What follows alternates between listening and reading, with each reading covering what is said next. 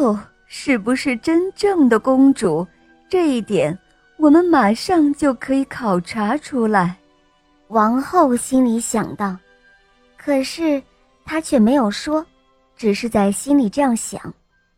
她走入了卧房，将所有的被褥都搬了开来，在床榻上放了一粒豌豆。于是她取出了二十床垫子。将这些垫子都压在了豌豆上面，随后，他又在这些垫子上放了二十床鸭绒被。然而，这位到来的公主今天晚上就会睡在这些东西上面。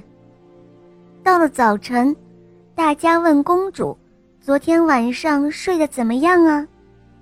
公主回答说：“唉。”昨天晚上没有睡好，真的是太不舒服了。我差不多整夜都没有合上眼。天晓得我床上有什么东西呢？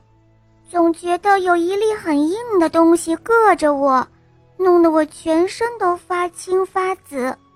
唉，好不舒服啊！公主的话刚说完，大家都明白了，她呀。是一位真正的公主，因为压在这二十床垫子和二十床鸭绒被下面的，只是一粒小小的豌豆，她居然还能够感觉得出来。除了真正的公主以外，任何人都不会有这样嫩的皮肤了。因此，这位王子就选她做了妻子。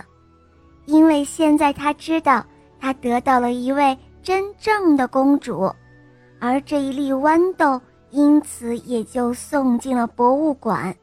如果没有人把它拿走的话，人们现在还可以在那儿看到它呢。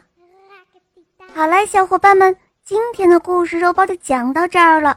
罗涵彤小朋友点播的故事可爱吗？嗯，你也可以找肉包来点播故事哦。大家可以通过微信公众号搜索“肉包来了”，在那儿可以给我留言，也可以通过喜马拉雅搜索“小肉包童话《恶魔岛狮王复仇记》”，有六十集，非常好听哦！小伙伴们赶快搜索收听吧！好啦，罗涵彤小宝贝，我们一起跟小朋友们说再见吧，好吗？小朋友们再见啦！嗯，小伙伴们，我们明天再见哦，么么哒。